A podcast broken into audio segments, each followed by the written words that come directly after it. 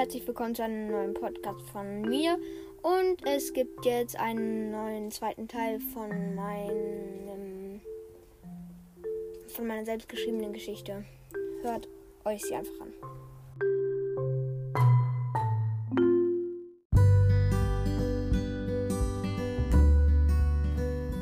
Okay, wir fangen jetzt an. Also, weiter geht's. Eine Geschichte über den Antisemitismus, Montag, 10 Uhr morgens, 1941 November. Marie.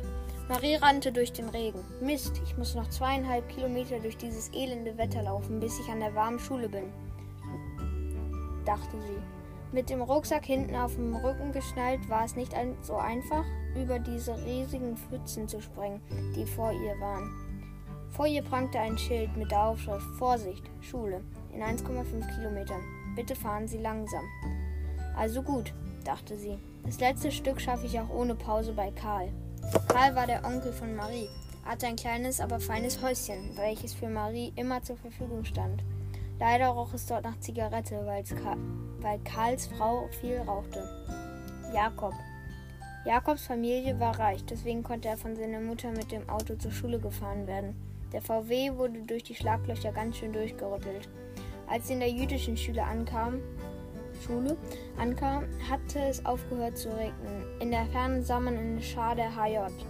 Jakob wurde schon einmal von ihnen verprügelt, weil er angeblich was geklaut hätte.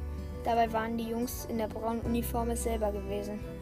Als der Ladenbesitzer den Klau mitkriegte, befragte er die Lügner, wer es denn aus ihrer Sicht gewesen war. Da kam Jakob vorbeigeschlendert und die Jungs zeigten sofort auf ihn. Als Jakob es versuchte, den Verdacht abzustreiten, trat ein Junge nach ihm. Er flüsterte: Wenn du Stress willst, dann halt lieber den Mund.